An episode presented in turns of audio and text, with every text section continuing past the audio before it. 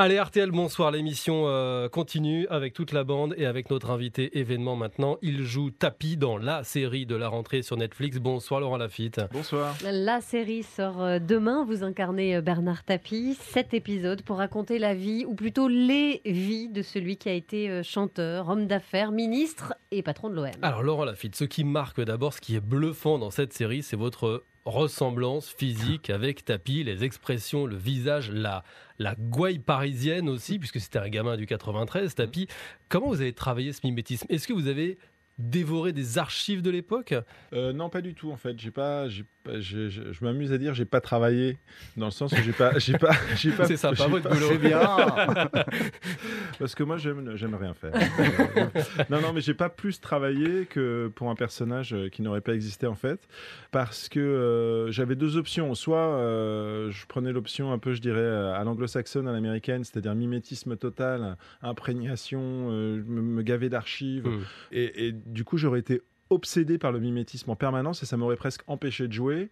Et j'ai voulu prendre une autre option, partir de, de ce que j'avais en moi de lui, puisque quand j'étais enfant, quand il a commencé à, à, faire beaucoup parler de lui en France, donc je, l'ai suivi toute ma vie et j'ai voulu qu'en fait que ce soit ça mon, mon, point de, mon point de départ et que, ce soit, que je disparaisse pas dans le personnage et que ce soit un mélange de, de lui et de moi. En tout cas, il y a de la ressemblance, elle est frappante, même si vous ne l'avez pas bah, Je suis aidé avec des petites prothèses, avec euh, la coiffure, avec... Euh, et Cyprien, vous, vous étiez hmm. abonné au stade Vélodrome gamin et la ressemblance, elle vous a particulièrement marqué. On en a bah, discuté en antenne. Oui, parce qu'en fait, moi j'étais euh, avec mon grand-père au stade et la, place était située juste en dessous de la loge de tapis.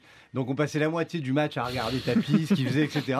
Et dans les scènes, vous avez exactement les mêmes attitudes. Il était toujours accoudé à la rambarde. On vous voit accoudé à la rambarde sur un plan. Quand il marquait des buts, vous vous levez de la même façon. C'est hallucinant.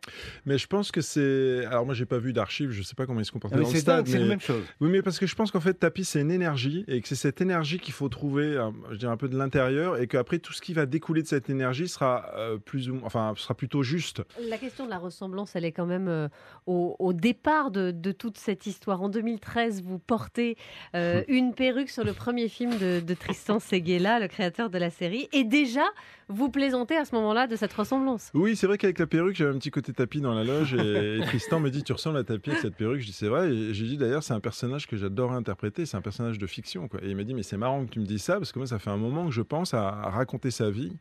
C'est né de là, en fait. On a, après, on n'a pas perdu cette idée de vue. Puis là, la, série, c'est le bon format pour raconter euh, mm. la, multiplicité de, de mm. ses vies. Quoi. Et c'est vrai que la série, elle nous fait découvrir le tapis des débuts. Mm. Euh, entrepreneur très culotté, qui n'a pas un sou euh, à l'époque, qui a mille idées, qui rachète des entreprises, qui est plein de bluffs. Est-ce que vous-même, vous avez découvert des facettes que vous ne connaissiez pas de tapis? Nous, on a découvert, par exemple, qu'il avait lancé un espèce de SOS médecin à moto, cœur assistance, ça s'appelait. Cœur assistance, c'est assez incroyable. Maman, en lisant, en lisant ça, je euh, oui, j'étais, assez, assez étonné.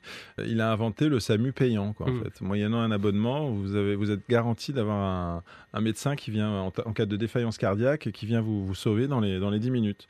Sauf qu'il n'y avait pas beaucoup de médecins. Mmh. Donc, c'était petit problème, pas de, pas de médecin disponible. Mais en revanche, les, les, souscriptions étaient ouvertes. Mais euh, Tapi, c'est un personnage qui a divisé l'opinion.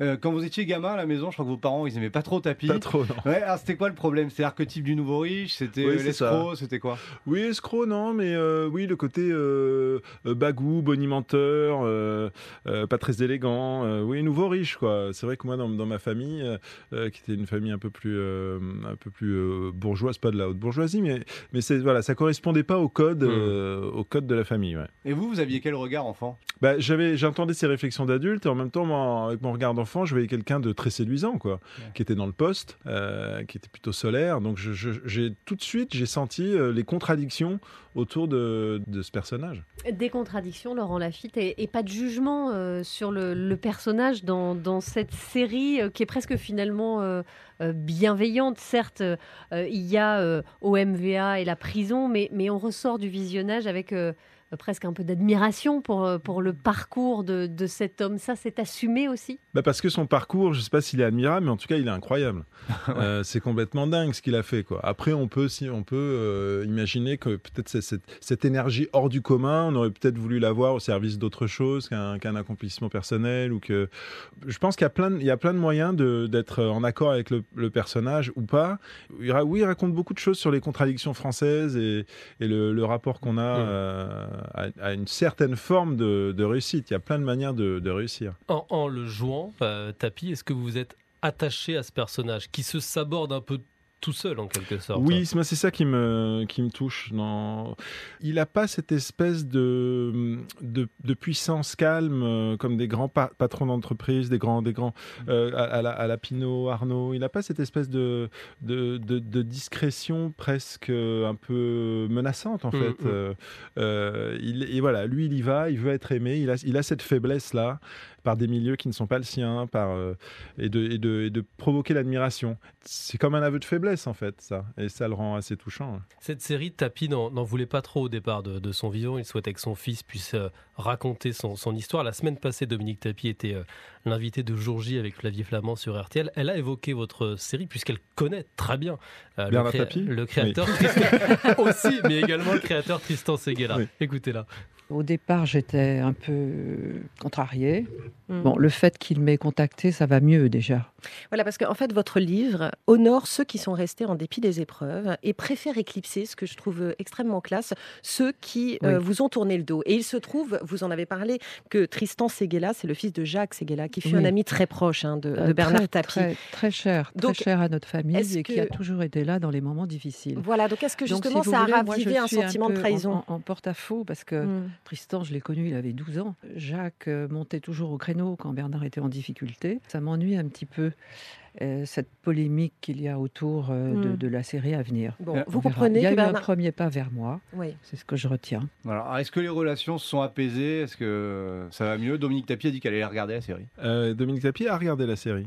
Moi, elle s'exprimera elle-même, mais je, je, crois savoir que qu'elle a été assez, assez, assez touchée et rassurée mais je, je comprends son, son, inquiétude. Il y a parce que là, nous, on parle d'un personnage public, mais euh, pour eux, c'est un mari, un mmh. père. Il y a, il y a une, une appréhension euh, quant au respect de la, de la, mémoire. Donc, je comprends complètement leur, euh, euh leur crainte. Après, Tristan, Tristan, il a prévenu Bernard Tapie il y a très longtemps, hein, quand on a eu cette idée de, de, projet, il y a quasiment dix ans. Et il lui a dit voilà, je viens te dire que je vais travailler sur un, un projet de, de, fiction sur toi.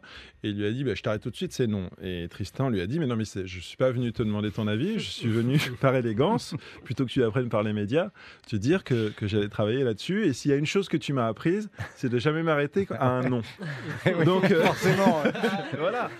Et oui, oui, oui, au bout d'un moment, de toute façon, quand on devient soi-même un personnage public, quand on, quand on crée son, presque son propre monstre, j'ai envie de dire, au bout d'un moment, il nous dévore, il devient plus fort que nous. Et le titre, euh, Tapis, euh, c'est presque, c'est presque une marque maintenant. Ah et il y a donc ce, ce personnage public, vous dites que tout le monde connaît, et il y a quand même malgré tout une prise de distance aussi, euh, en tout cas un, côté, la volonté de garder la, fiction, puisque euh, par exemple on voit que les prénoms des enfants, ah des enfants tapis ne sont pas les mêmes. L'idée c'est de partir de faits avérés, et à partir de là de créer une œuvre de fiction. Et comme le disent souvent Tristan Seguela et Olivier Demangel qui ont écrit la série, tout est vrai à 50%.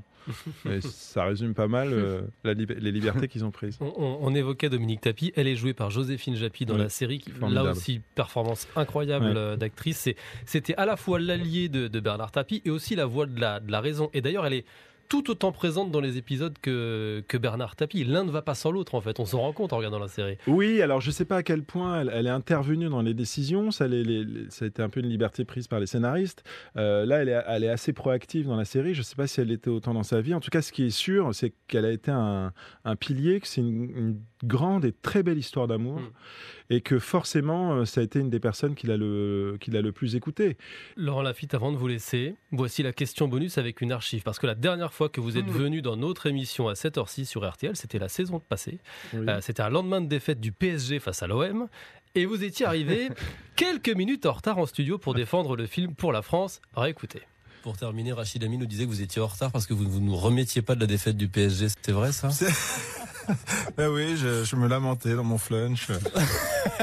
ah ouais, le fameux flunch de la place de ah Clichy. Euh, à côté du Castorama. Castorama. Oui, à côté du pâté Play. Ouais, je vois bien. Et d'escalator. On y mange bien.